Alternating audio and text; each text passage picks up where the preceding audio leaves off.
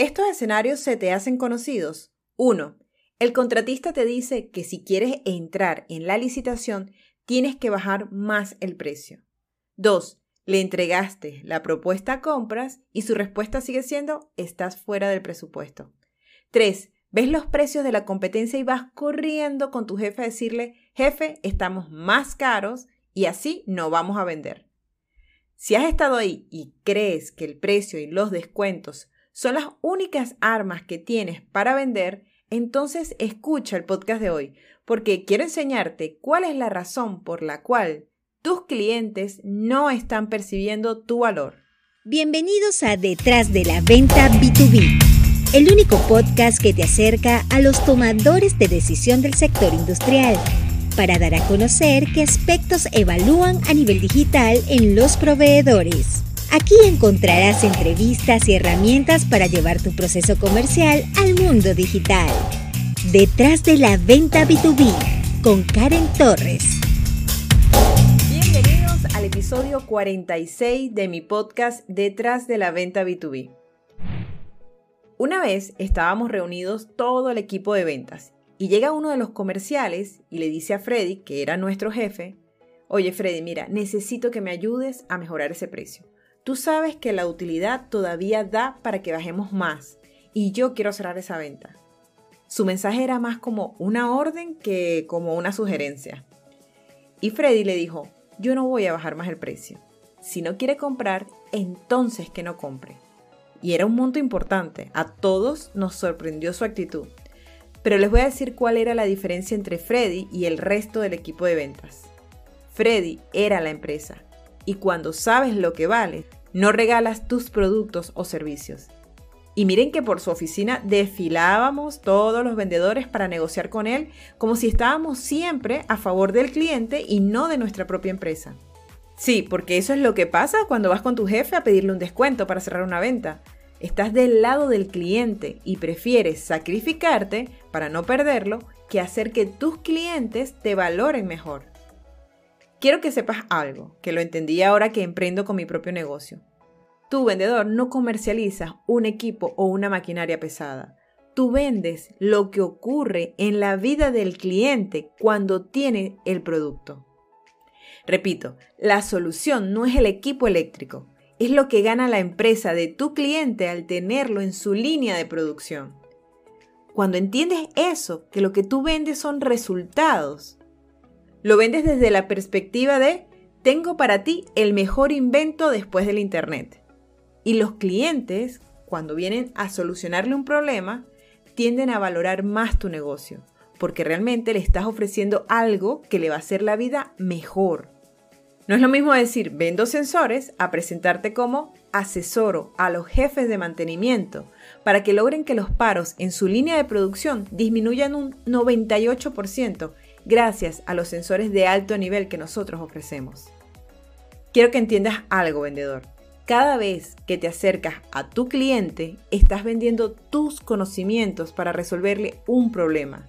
Y eso, ese conocimiento vale dinero. Como la fábula que cuenta que había una vez un ingeniero que fue llamado a arreglar una computadora, de la que dependía gran parte del proceso productivo de una importante fábrica. Sentado frente a la pantalla, oprimió unas cuantas teclas, asintió con la cabeza, murmuró algo para sí mismo y apagó el aparato. Procedió a sacar un pequeño destornillador de su bolsillo y dio vuelta y media a un minúsculo tornillo. Entonces encendió de nuevo la computadora y comprobó que estaba trabajando perfectamente. El presidente de la compañía se mostró encantado y se ofreció a pagar la cuenta en el acto. ¿Cuánto te debo? preguntó. Son mil euros. Si me hace el favor. Mil euros. Mil euros por unos momentos de trabajo. Mil euros por apretar un simple tornillito.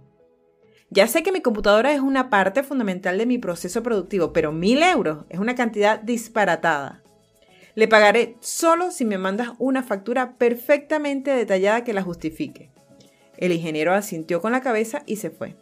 A la mañana siguiente, el presidente recibió la factura la leyó con cuidado, sacudió la cabeza y procedió a pagarla en el acto. La factura decía, detalles de servicios prestados. 1. apretar un tornillo, un euro. Saber qué tornillo apretar, 999 euros. Moraleja, vendedor. Aprende a hacer valer tus conocimientos y empieza a cobrar por lo que sabes, no por lo que haces. Y antes que me digas, ajá Karen, pero es que aunque yo le diga eso a mis clientes, igual siempre me piden descuentos. Entonces tienes dos cosas que hacer. La primera, apuntar a mejores clientes. Dos, hacer que tus clientes valoren tu producto. Y eso, eso lo puedes controlar. Un contratista que está revendiendo tu producto, ¿ese es el cliente al que quieres apuntar? Porque sé de muchos directores que se reúnen en buenos restaurantes o forman parte de algunas asociaciones a las que puedes tener acceso y que estoy segura valorarán más tu solución. Este episodio de hoy no es para enseñarte a negociar, es para que te des el valor que te mereces. Porque una vez que el cliente aprueba la compra, yo sé, yo sé que tú te vas a desvivir por él. Y eso tiene un precio, que si tú no te lo das, el cliente menos lo hará. Entonces, tu propósito no tiene que ser solamente venderle a un cliente, sino lograr que te valoren como asesor. ¿Y sabes cómo se logra eso? Construyendo reputación. Hoy quiero que te preguntes, ¿cómo quieres ser percibido por tus clientes y por la competencia? Cuando ya tengas esas respuestas, míralas y analiza si lo que haces hoy ayuda a dar esa imagen. Entonces, el precio sí es importante, pero está bastante relacionado al valor. Y hoy quiero que reflexiones si tus clientes te lo están reconociendo. Y si no es así, tu deber va a ser aumentar tus esfuerzos, prospectar mejores clientes, estudiar más, relacionarte mejor, prepararte y dejar el discurso de los descuentos a los que aún creen que valen lo que el cliente diga y no lo que sus conocimientos y asesorías cuestan. Y así terminamos el episodio de hoy. Espero que el podcast influya positivamente en la forma como te estás vendiendo. Ya no basta con que seas simplemente un vendedor. Si quieres dejar de luchar por precio, debes saber más para que tus clientes te valoren mejor. Muchas gracias por llegar hasta aquí y si te interesa formar en ventas a tu equipo comercial, en la descripción de este episodio te dejo mis datos y conversamos. Gracias por acompañarnos una semana más en Detrás de la Venta B2B con Karen Torres. Karen Torres se escribe con M al final. Recuerda seguirle en LinkedIn y YouTube como Karen Torres y puedes suscribirte en su página web karentorres.com. Hasta una próxima oportunidad.